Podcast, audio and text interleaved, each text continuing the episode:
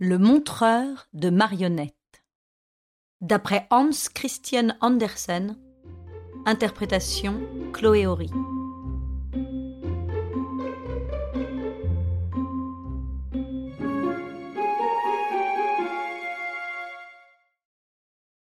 Sur le paquebot, il y avait un homme d'un autre temps. Au visage si radieux qu'à le voir, on pouvait croire qu'il s'agissait de l'homme le plus heureux de la terre. C'est d'ailleurs lui-même qui me l'avait dit. C'était un compatriote, un Danois comme moi, et il était directeur de théâtre. Il promenait toute sa troupe avec lui dans une petite caisse, car c'était un marionnettiste. Déjà de nature gaie, il était devenu un homme totalement heureux, disait-il, grâce à un jeune ingénieur. Je n'avais pas tout de suite compris ce qu'il disait, et il me raconta donc son histoire. Et la voici pour vous. Cela se passait dans la ville de Slagelse, commença-t-il. J'y donnais un spectacle à l'hôtel La Cour de la Poste. Oh, c'était une très belle salle, et il y avait un excellent public, composé d'enfants et d'adolescents, à part quelques vieilles dames. Et tout à coup, entra un homme vêtu de noir, à l'allure d'étudiant, qui s'assit, rit au bon moment, applaudit quand il le fallait, bref, un spectateur peu ordinaire. Il fallait que je sache qui c'était. J'appris qu'il s'agissait d'un jeune ingénieur, et qu'il était envoyé par l'école centrale pour faire des conférences à la campagne. J'eus fini mon spectacle à huit heures.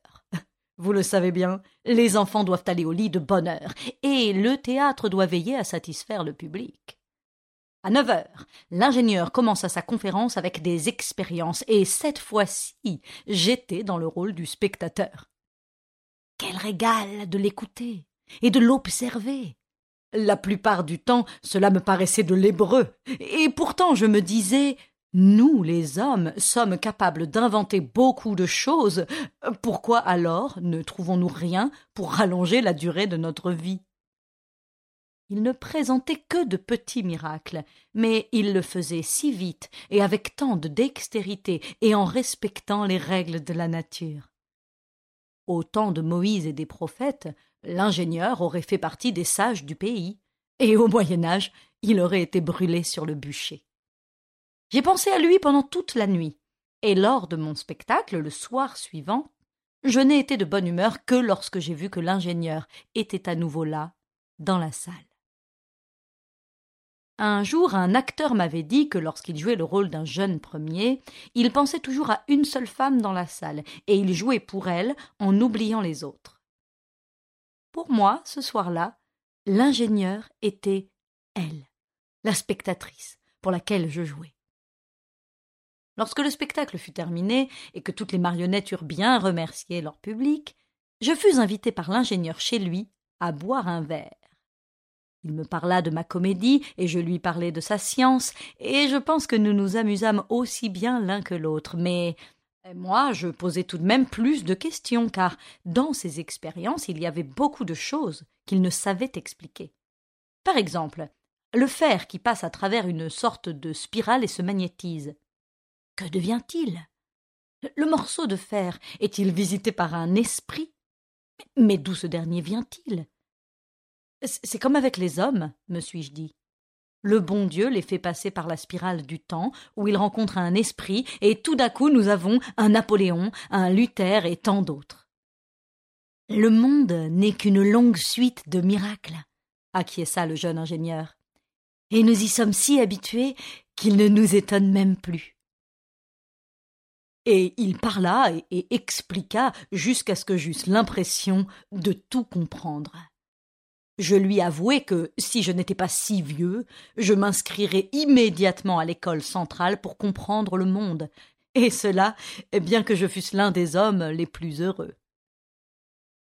Ah, un des plus heureux? dit-il, comme s'il se délectait de ces mots. Vous êtes heureux? demanda-t-il. Ah oui, répondis-je, je, suis heureux, où que j'aille avec ma compagnie, je suis accueilli à bras ouverts. J'ai néanmoins un grand souhait.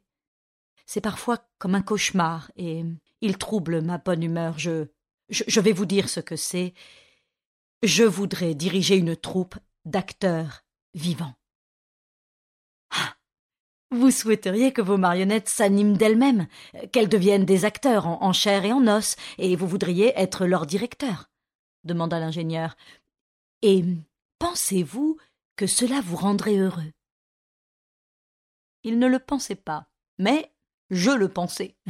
Et euh, on en discuta alors longtemps, sans jamais vraiment rapprocher nos idées, euh, aucun de nous ne sachant convaincre l'autre. Ah, nous buvions du bon vin, mais il devait y avoir de la magie en lui, autrement cette histoire ne raconterait que mon état d'ébriété.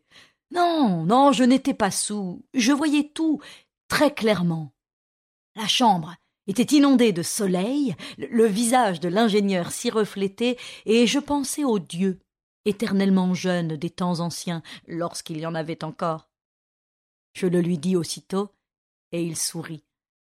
Oh, croyez-moi, à cet instant j'aurais juré qu'il était un dieu déguisé, ou un de leurs proches. Et il dit aussi que mon plus grand souhait allait se réaliser. Les marionnettes s'animeraient et je serais le directeur d'une vraie troupe d'acteurs vivants. Nous trinquâmes, et il rangea toutes les marionnettes dans la petite caisse, me l'attacha sur le dos et me fit passer à travers une spirale. Oh, je me vois encore, tombant par terre, et mon souhait se réalisa. Toute ma troupe sortit de la petite caisse.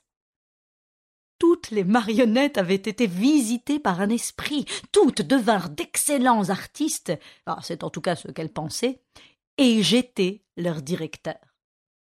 Tout fut immédiatement prêt pour le premier spectacle, et tous les acteurs, et même les spectateurs, voulurent me parler sans tarder.